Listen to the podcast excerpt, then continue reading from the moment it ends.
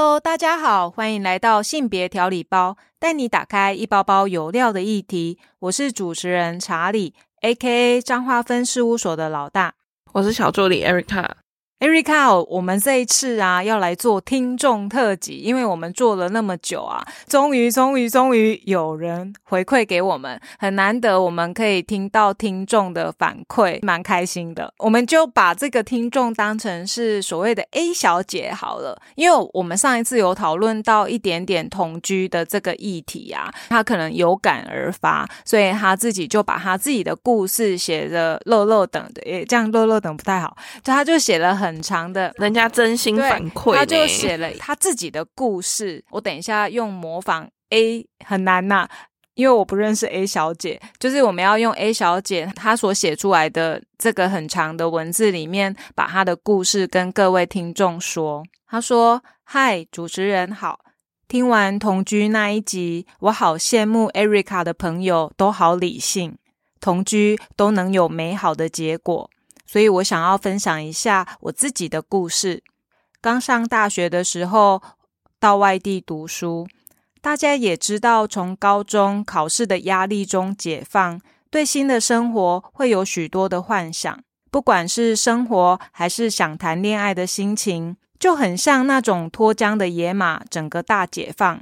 真的好想谈恋爱啊！感觉那时候只要有个人追，我都会说好。迎新宿营的时候，带我们的队辅学长让我直接晕爆。宿营都会有那一种氛围，就是那一种什么都很棒的滤镜。我就觉得天啊，学长也太好看了，完全是我的菜。结束也对我一直嘘寒问暖，赖的三餐问候，各种报备。没多久我们就在一起，前后也不到十天。那时候是新生，我还住在宿舍，但前男友已经住在外面。为了有更多相处的时间，有时候也会请室友帮我请个假，直接住前男友家，不回宿舍了。后来没多久，就瞒着家里退宿，开始我认为甜蜜的同居生活。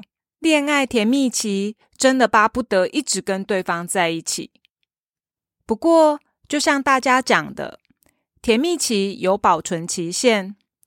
虽然我一直觉得应该是不会发生在我身上，我们会一直甜蜜下去。但是大概半年以后，热情消退，开始需要面对真实的生活摩擦。前男友平时要打工，他不在的时候，我就一个人待在宿舍里面。后来他回家的时间越来越晚。我们也开始有很多的争吵，那时候真的什么都能吵，不管是回家的时间、家里的生活用品谁买、回复讯息的速度，想得到的都能成为吵架的原因。这段时间根本在吵架中度过，因为当时我瞒着父母，所以房租还是前男友负担。我用生活费买必需品，但有时候还是会不够。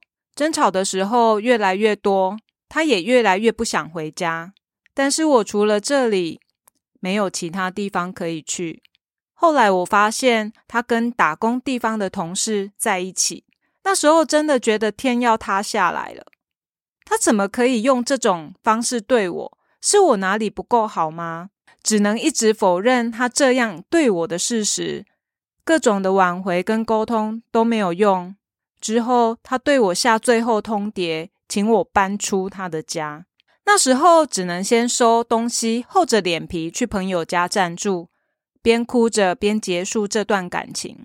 只能说那时候的我还是太天真了，没有想过任何分手的可能，只想着要离对方更近一点。后来被逼着分手的时候，反而也没有任何选择，因为是初恋。所以更深刻。之后谈感情，我就不会那么快的想到同居这一件事，总觉得要留一点后路给自己，慢慢来，感情才会走得比较稳。谢谢两位听我的故事，希望大家都能在情场得意。Erica，你听完以后，你有什么感觉？其实我觉得素影这件事情蛮像我某个朋友写照的，因为我朋友也是上大学的时候，他也是参加宿营，他不是跟学长，他是跟就是同年纪一样去参加宿营的新生，同一组嘛。宿营你也知道会有一些比较过激的游戏，就是可能会有一些肢体上的接触，他们两个就这样擦出火花，就是很像 A 小姐的故事，真的没有。多久就在一起了？就是暧昧的时间拉的非常的短，因为现在不是有些暧昧期可能很久，或是可能一两个月这样吗？他们也真的是不到一个月在一起了，每天都很甜蜜，都黏在一起。我觉得这就是素影的魔力。好像也是诶，我们以前在做那个安置青少女的时候，他们也会有宿营的活动。出去回来，他们如果是同一个学校的回来，就开始讲那个谁谁谁多帅啊，多风靡啊，可能就是有一种疯狂吧。这也让我联想到啊，以前我这个年代有所谓的救国团，有一些露营啊或野外求生什么东西。反正你知道以前啊，我爸爸都禁止我去参加这种活动，诶，他觉得那些都是消迪哥，怎么会有消迪哥的问题啦？他们都觉得男生就是会透过，因为我不知道，可能是因为男生所以懂男生吧。他们那些队服啊，会带活动。其实不论你长，你只要稍微有一点帅气，只要稍微有一点是吗？对对对，大部分比较活泼外向，然后会带动气氛的男生女生都会眼睛就会盯住了，眼睛一亮，然后 看上他这样。对，相对之下，其实这些队服他们要透过这样子的活动去把妹是很容易的。可能我爸爸自己过来人吧，我不知道，因为他觉得参加那个活动可能会常常被你像你刚刚讲，会有一些身体接触，因为他要带动气氛嘛，会一起搭肩膀啊，或者是比较特别平常我们不会做的一些行为举动，所以我爸爸会特别留意。我可不可以参加？所以我在高中以前这些事其实都是不行的。嗯，那校外教学嘞？我没有这件事啊。以前没有吗？而且我以前是读女校，对不起，我是念天主教学校，所以就是跟一群修女在一起。不是，啊，校外教学应该也还是有吧？就是全校同一个年级一起出游。只能说年代不一样。我以前的校外教学，就是以前我们一定要上军训课，那时候老师就会。全校一起抄，然后我们就是从 A 点到 B 点，所以我们走了可能好几公里的。对，因为军训嘛，教官就是要让你能够学习那种独立坚强，然后耐操的个性，所以我们就是从学校走到某一个露营区，真的很远，我们再回来，这样我们一天就没了。那露营区你没有进去露营吗？所以你们只是去问导游？没有，我们只是纯粹去那里吃个午餐，然后再走回来。所以你知道走路可以走很久，它就是要超爆你的概念。可是如果像你刚刚讲的，有没有什么以前的团活动？我觉得倒是有。国中的时候，我永远记得，国中一年级的时候，那一年不知道怎么样，学校突然开放，然后让男生女生大家都可以去报名。有点像是地热谷形成，在月世界里面，它有一个地热谷。我们就是想说，用地理勘察的那种学习营的心态去过了三天两夜，我们就会觉得哇，好兴奋哦！可是老师会特别焦虑，因为男生女生。是混在一起，老师他们就很担心晚上会出歹机出事情，所以就第二年就没这件事了。可是那是我们有史以来，后来我也问了学弟妹或怎样有没有这个活动，我以为是国中一年级呀有特别的奖励，所以才有这样子的活动，结果后来再也没有办了。你看这种活动，这种团体活动，对于少男少女，其实它是带有杀伤力的，应该会让人家很多人容易情窦初开，然后很容易晕船吧。因为毕竟在所谓灯光美、气氛佳状况之下，因为大家都有向心力，他可能要。赢得说这个宿营的那个 number one，所以大家都很有向心力，想要去完成这件事情，所以你就会觉得说，哇，认真的男人最帅气之类的。尤其你看，刚刚 A 小姐有讲，她那时候刚好从高中要脱离，我觉得高中其实如果你是一个一直被限制成长的小孩，到了大学，我觉得就是脱缰的野马。对，什么社团好啊，好啊，没问题哇！享受大学的那种乐趣，什么都想去参加看看啊。对啊，我也是觉得，如果可以的话，父母真的不要给太多限制，反而你应该要跟孩子有更多的沟通，告诉他，如果真的遇到这个状况，你喜欢一个人，你要怎么解决？我觉得那是可以从小一起讨论的，而不是等到真的好不容易。离开了父母以后，哇，开始你看他，他喜欢他之后没多久就同居了嘛。这也跟我一个大学也有一个女生哦，她是我同学，她就乖乖的，她在爸爸妈妈面前永远就是最乖的小女儿。可是她那时候也是因为她是念。他反正我们在台南念书，然后他认识一个成功大学的一个博士生，然后他们就展开了恋情。之后呢，这个乖乖牌的小女孩，她就跟这个男的偶尔哦，因为我们学校宿舍是有门禁的，研究所的时候我们就是住独立宿舍，所以他独立宿舍是什么意思？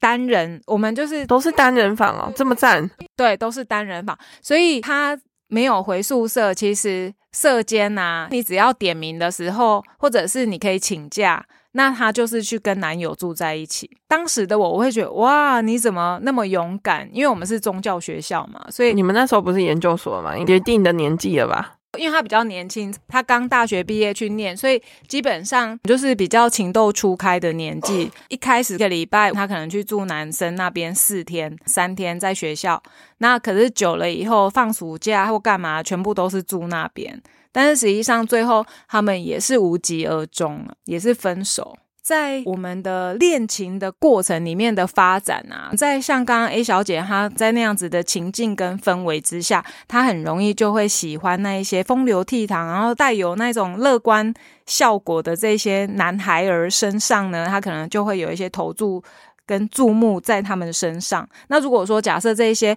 队服他们本身是有一些帅气度。还是说，他们本身对于这样子被疯狂的追求，已经也蛮习以为常。他或许可以透过这样子的活动跟情境里面，他就可以去找到他喜欢的女生，而且很容易就上手，因为互为好感嘛。爱情的第一件事情就是，诶，我觉得他外形是我要的，可能他又很幽默风趣，这种很容易就打动了少女的心。可是会晕船，其实就像我们之前前几集讲的啊，本身他很容易就晕船的人，他是很他有恋爱脑的特质在里面。那所谓的恋爱脑，之前也有跟 Erica 讨论啊，那到底怎样才不会有恋爱脑？不可能啊，会有恋爱脑的人就是会有恋爱脑啊，真的？对，不能控制长大一下吗？嗯。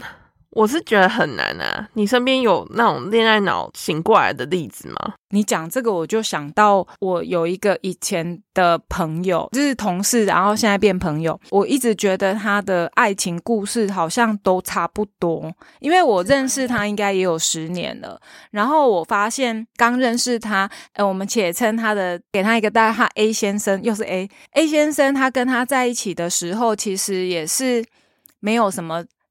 工作上其实可能不如外界看的那么的稳定，可是我这个朋友他就是很疯狂的觉得他就是对的人，他的旁边左右邻舍都跟他说这个男的不适合你，但是他还是坚持他一定要跟这个人在一起，他们就这样走了大概七年的时间。然后也都同居在一起，后来也是和平的分手。那和平分手之后，他自己一个人生活大概该有三四年的时间。后来他就开始想要心动去认识别人，所以他开始玩网络交友，认识了很多男生。那在认识男生的时候，后来他就发展到有一个 B 先生，他就是很主动追爱的人。他也一直跟那个 B 先生就是主动说：“诶，我真的很喜欢你。”那实际上 B 先生他，我觉得有时候男生如果真的不喜欢女生，就明确拒绝。可是因为这个 B 先生他可能觉得：“诶，我这个朋友对他其实也不错。”他也一直跟他说：“诶，我们不适合。”但是你知道，有恋爱脑的人根本不管这一些，然后又加上男生如果不拒绝，他会固定某一段时间就会去找这个 B 先生当炮友嘛？我觉得应该是啦。可是后来呢，这个 B 先生就是一直让我这个朋友在痛苦的深渊里面，他一直等他，然后等什么？等这个男的有一天愿意接受他，所以他等了三年，甚至还一直藕断丝连，没办法断的时候，这时候 C 先生又跑出来了。C 先生啊，也是男生啊，他们可能比较生理取向。当他开始注意到这个 C 先生，因为是 C 先生先。表示他非常喜欢我这个朋友，常常就会煮鸡汤啊，煮什么？因为他知道我这个朋友他是外地来到中部地区工作的，他都一个人，所以西先生就会煮很多很温暖啊热汤啊，或什么嘘寒问暖。开始其实我这个朋友对于 B 先生一直没办法放开，因为他还在等他嘛。结果即使男生已经跟他说什，么啊？他就希望有一天男生可以看到他的真心，他就是一直想要等待就对了。后来工作上的关系，所以他认识了这个席先生，然后席先生就是一直告诉。我觉得不知道是嘴炮还是怎样，男生也是一直表达我很喜欢你啊，啊要不要当我女朋友啊？可是，一开始因为女生如果心里面有另外一个男生的时候，其实她融入不了任何人，可能因为在 B 的身上一直看不到希望，所以当 C 开始嘘寒问暖，诶，我朋友开始关注到，诶，其实我身边就有一个 C 了，开始他们就会互通讯息呀、他就把 B 放掉了。可是呢，在过程里面，我这个朋友跟 C 又发生性行为了。当天发生性行为的时候呢，这个西先生跟我的朋友说：“我跟你是不可能的，因为我现在有很多的困境啊，我工作也不稳定等等这一些。”他说他跟他不会变成男女朋友。等等，那 C 不是一开始就是温馨接送，呃，我真的不懂这个世？界，这个世界到底怎么啊？明明不就是你给人家引诱，然后跟人家说，诶，我就是喜欢你，你喜不喜欢我？给人家撩一撩之后，撩到了，变成说，诶，我朋友觉得对 C 可能会是我的真命天子，才又跟他讲说，诶，其实我。就是我现阶段我真的没有要交女朋友的意思，他可能有负债啊，怎么样？他要去去把这些债还完，他才有余力开始谈恋爱。可是因为你知道，我朋友他就是也是那种很纠结的人，因为他觉得他好不容易，就是在聊天的过程里面发现，哎，你真的很懂我，然后我们未来的生活也好像感觉我们的想象也蓝图也都是一样的。在这个过程里面，其实西先生不止一次跟这个他有时候我朋友也会想要拥抱嘛，然后也会想要跟对方有一些接触。男生开始觉得女生无法自拔的时候，男生开始踩刹车，就说：“诶，以后我们不要有身体接触，然后顶多是偶尔可能会有一些拥抱。”可是实际上过程里面，我朋友一直会有一个希望感，他觉得他只是不想要去面对他内在真实的自己，所以他他没有不喜欢我。他给自己很多的合理化的理由。当我朋友这样讲的时候，其实一开始我会想要跟我的其他的朋友一样，非常直接的告诉他事情不是你想的。可是后来我发现，我这样子其实或许这样是他可以生存下去的动力。所以我就想说，那我还是不要有任何的婆媳在他们感情上面。我只有跟他说好，没关系。那不论你做什么决定，我还是会支持你，我还是会在旁边倾听你怎么。你你告诉我的所有事情，那他也觉得有被支持。可是前几天，其实我有一点点于心不忍了。我想问呢、他们的关系现在维持多久了？我觉得蛮久了，应该有两年了吧。哇，你朋友的时间都是以年为计算的，超级是恋爱脑。然后曾经我就有问他说：“诶，你怎么会觉得他真的是你的真命天子啊？”他就开始形容他们这一两年之间的相处模式，然后他怎么认定他就是他未来很想要在一起的人。他觉得是因为有 C 先生，所以他才会放弃掉 B 先生。可是我跟他说，有没有一个可能？因为我一直跟他说，你是不是要放下？有没有一个可能，你再去找一个 D 嘛？对不对？因为其实说在，或许你遇到一直觉得这个世界那么的大，不会只有某一个特定的人才是适合你的。而且那个西先生也明白告诉他，他现在不想要谈恋爱，可是就是女生会一直觉得就是他，就是他。我觉得会有一点落差。可是你知道，我就会觉得在感情里面，如果你没有跳脱，自己还是那个解救者啊，别人说什么真的都没有用。你连尝试你都，我觉得可以试着先去认识有没有这个 D 的存在，或者是这个 E、F。我觉得人生应该有很多，但你总是会找到一个真的可以跟你搭上线的人，跟你可以一起讨论未来的人。我只是透过刚刚的 A 小姐的故事，其实给我蛮多的联想。那再来还有就是所谓的同居啊，因为上次我们也有讲过，等一下，我有一个问题，就是你这样跟你的朋友讲之后，他的回应是什么？他有听吗？或者是他还是会极力的站在对方立场帮他说话以及反驳？你知道吗？因为我对于他真的太认识，我觉得他不会听我说。可是因为如果我是他的好朋友，我是选一个。他心境是属于比较平静的状态之下，我就跟他说：“诶，我有一件事情我放在心里面很久了，但是我觉得站在我的立场，我应该要把我内心所想的跟你说。但是如果说你最后还是选择你要持守要去等待这个息，我说我真的都会在旁边陪着你。我说我是 OK 的。可是基于我觉得我是你的算好朋友，然后我觉得我有义务让你，觉得我不应该一直顺应他。那至少我觉得对得起我自己，所以我就是找一个他可以接受的方式去跟他讲。因为我们当然还有认识其他朋友嘛，所以我就会跟其他朋友分享这个过程。我朋友其实也是有一点像是你提出来的疑问，他就说：“你觉得他会听你的吗？”其实我都知道他很硬，因为如果按照过往从 A、B、C 这样子的过程里面，你就会发现，越是不可能，他就是越坚持。可是你知道，人的生命真的都是靠自己堆叠出来的。假设他能够在这样子的循环过程里面，他看到了，他不是看到说，诶，好像坚持就有美好的未来，而是说，诶，当两个人之间，对方已经告诉你，诶，我们是不可能的，难道你不会去想要找其他？如果你是一个，应该怎么说？如果你是一个觉得我一定要相信爱情，然后我也相信我一定能够遇得到我我想要的那样子的人。其实那个坚持是很好的，因为它会 push 你，让你一直往前走嘛。可是，在这个过程里面，我觉得真的要学习踩刹车，因为我认为双向奔赴很重要。你朋友刹车早就坏了吧？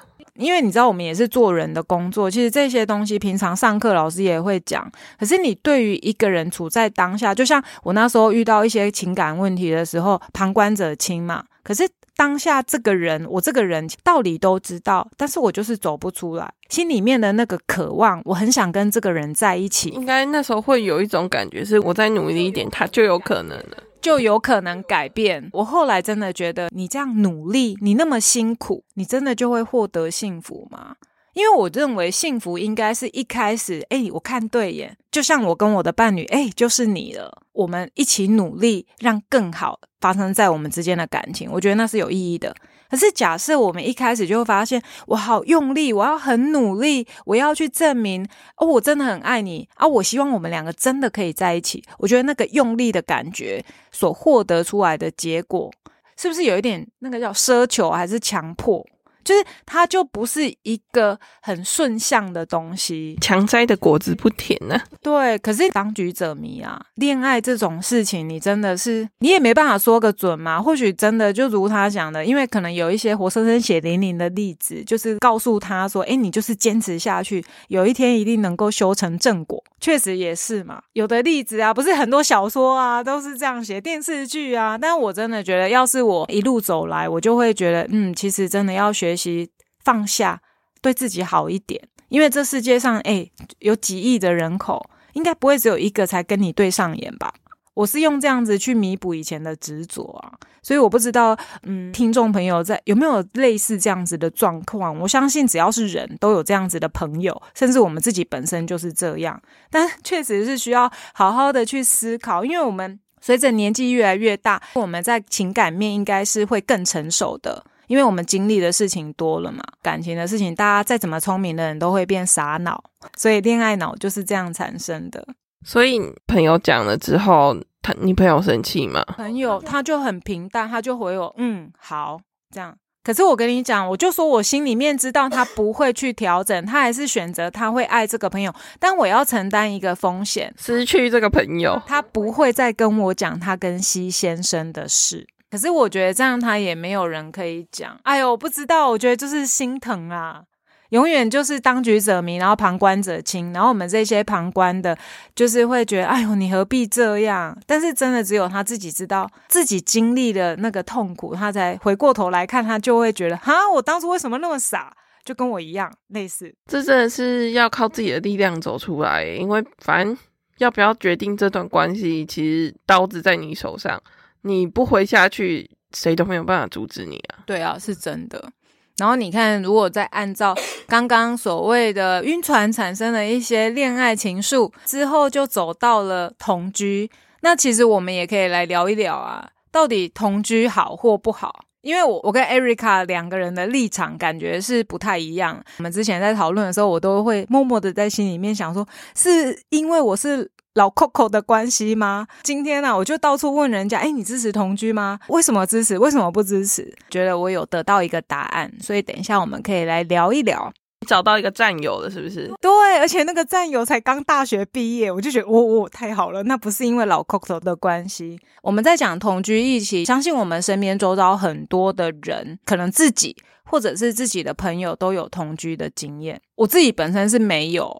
因为我可能看了太多活生生血淋淋的例子，在同居上面，朋友会觉得，哎，可以一起住啊，很好啊，分摊一些生活开销啊，更可以常常腻在一起。甚至我们会觉得，跟一个人先同居在一起，就可以判定他可不可以跟他一起走下去。在这个议题上面，你觉得同居好不好？同居好不好？我觉得是上一次我们讲到同居的方面的话，我个人是。觉得如果你要跟这个人迈入婚姻的话，要先同居。没有想要进入下一个阶段的时候，到底要不要同居这一件事情，我觉得是要看双方的想法。诶，就像你刚刚讲的，其实要不要同居，它有很多的因素跟原因。如果你今天真的决定走到同居了，那你势必要面对一个，当你没有办法接受这个人的一些行为样态，你们是不是感情就会破灭？你可以接受。你的感情走到破灭这件事情嘛，我觉得这可能是你在答应跟人同居之前要好好去思考的。那如果说你是因为你觉得以后我可能要跟他结婚，我要先跟他同居试试看，说我们的状况符不符合？不符合的话，就是快刀斩乱麻嘛。不要跟这个人继续在一起下去，因为为什么要浪费时间在这个人身上？你明明就知道说你跟他就是有这么多的十个生活习惯里面八个九个不符合，干嘛拖着对方硬要别人做改变？我觉得这是一件对他来说或对你自己来说都是一件很不公平的事情。没有人一定要为了另外一半。去做很多很多的改变，这样其实你会开心吗？好像也不会。可是如果说就你自己的生活经验里面，你的朋友有因为长期同居最后走向婚姻的，有啊，比例上多不多？比例上多不多？嗯。可是我同居的朋友也不算很多吧？我我想说你你交友广阔，所以我都设定，哎，你的朋友应该蛮多类型的。应该是说我会这样问，是我记得你之前跟我说你有一个成功案例，你的朋友他们从同居然后到婚姻生活，感觉上都调配的很好。我那时候给你的回应是说，哎，那是因为他们真的很愿意互相沟通嘛。可是因为我之所以觉得不要同居，其实是因为以前大学这样子下来，我看到大部分同居没有一个最后走向婚姻的。就是很少啊，不然的话，就是像我哥哥跟嫂嫂好了，他们那时候买房，哎，我我们同事也有一个嘛，就是因为买了房先订婚，两个住在一起。我哥哥嫂嫂当初也是这样，因为变成让他们的关系更合理化。可能在古时候二十年前会觉得两个男女住在一起这样子会被人家说闲言闲语。像我们的同事虽然是活在现在这个年代，他也是因为既然买房了，那就先结婚吧。既然买房了，就先结婚，什么意思？就是。是因为买了房子，因为原本他们是有打算要同居，可是后来男生先买房了，彼此家长都知道，干脆其实我觉得有一种潜在长辈的期待，与其同居，那反正你就干脆结婚，合理化，那就来不及反悔了耶。对对对，可是我自己是觉得我不想要同居，是因为可能本身我觉得我需要一些个人空间。假设就像我刚刚分享研究所的时候，我的同学会去男生家，可能一个礼拜住个三四天。我觉得至少他还有他自己另外一个窝，可以假设我我要忙我自己的事情，我还有另外一个空间。我觉得这样是很，因为像我刚刚讲，我我们那个同事啊，预计要同居的时候，她有跟她那时候的男朋友，就是现在的老公，去讨论说一定要有两个房间。可是实际上啊，我觉得情侣他们就已经要分担房租的压力了，怎么可能会去找一个像小家庭似的？一定是找套房。搞不好你五千我五千就可以租一个蛮不错的套房嘛。我自己是觉得我的朋友圈里面我看到的同居最后都是分手收场。所以除了这个原因，我自己觉得两个人在一起之后，会像我们之前讲的，可能就会开始不会有一些礼数礼节吧。诶，我这样讲有点奇怪，但我的意思是说，可能就会讲话比较随便啊，东西乱丢啊，看的样貌又更清楚。所以我就会觉得，我想要保持彼此之间的神秘感。可是如果你结婚之后，这些事情不是也是要去面对的吗？但是。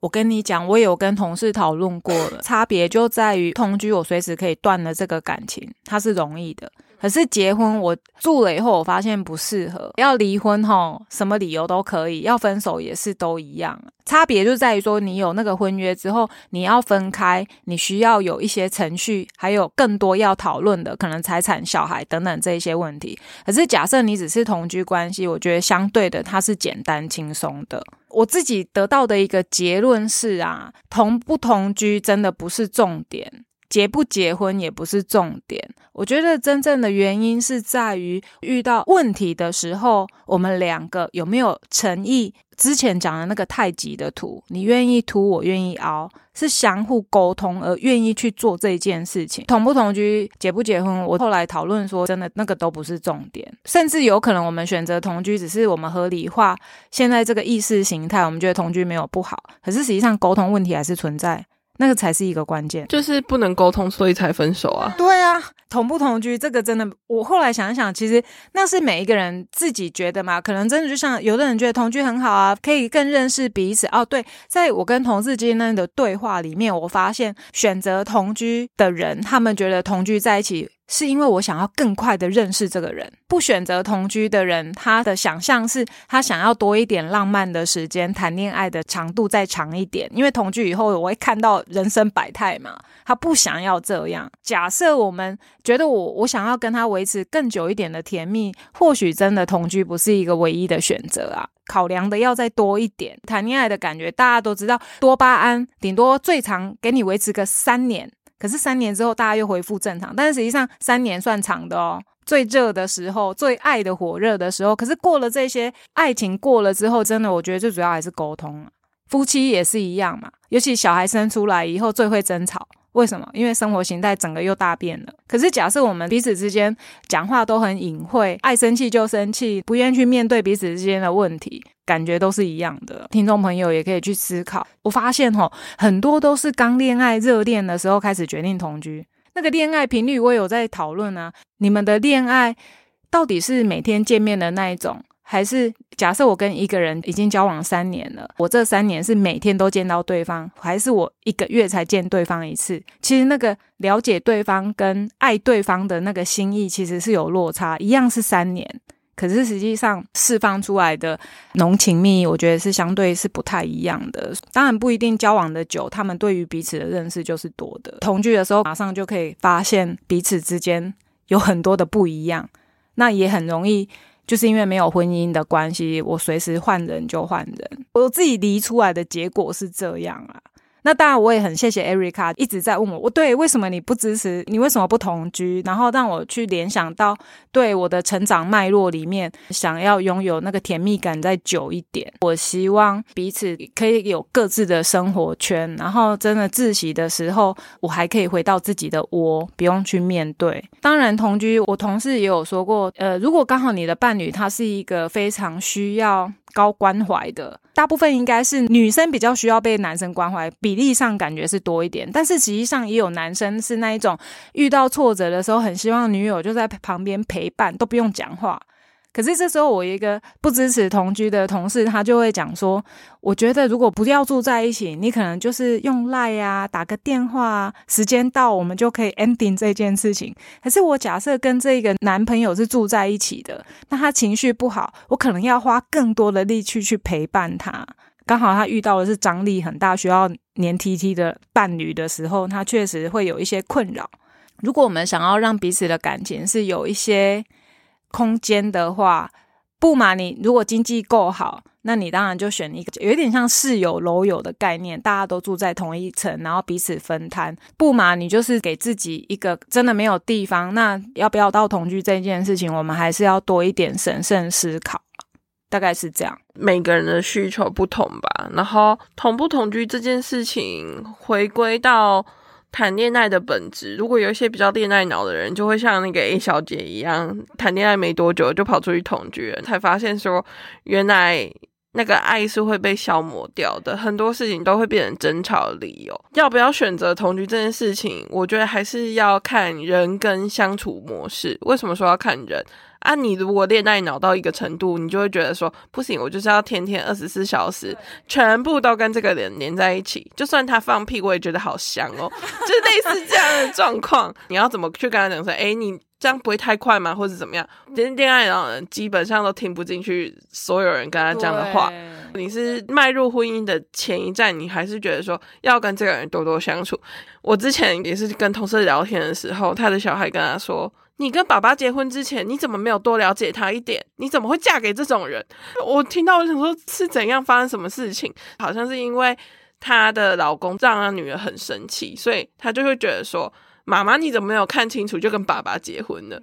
然后她说：“哇塞，天哪！这种小孩竟然会讲出这种话。”她的女儿就跟他反映说：“啊，你要多了解这个人，再跟他结婚呢？你看，连一个小孩子，同事的小孩大概小三而已吧。”就已经有办法讲出这句话了，就代表说，其实真的看清楚一个人，其实是很难的一件事情。如果真的藏很深的话，等你跟他结婚，等你跟他有了小孩，才发现说这个人真的是很懒惰，或是怎么样，到时候也来不及啊。没错，关于同居的议题。每一个人的想法都不太一样，但是确实，我们要进到更深入的关系里面的时候，我们还是要经过一些审慎的思考跟评估以后，我们再去做。对于我们今天的议题呀，你有什么样的想法？欢迎你可以跟 A 小姐一样用赖跟我们做投稿，也欢迎大家加入我们的赖，有任何问题都可以跟我们讨论哦。记得订阅我们的节目，留言五星好评，支持我们继续发展节目。性别调理包需要你的支持与鼓励，请锁定下一包，给你精彩的内容。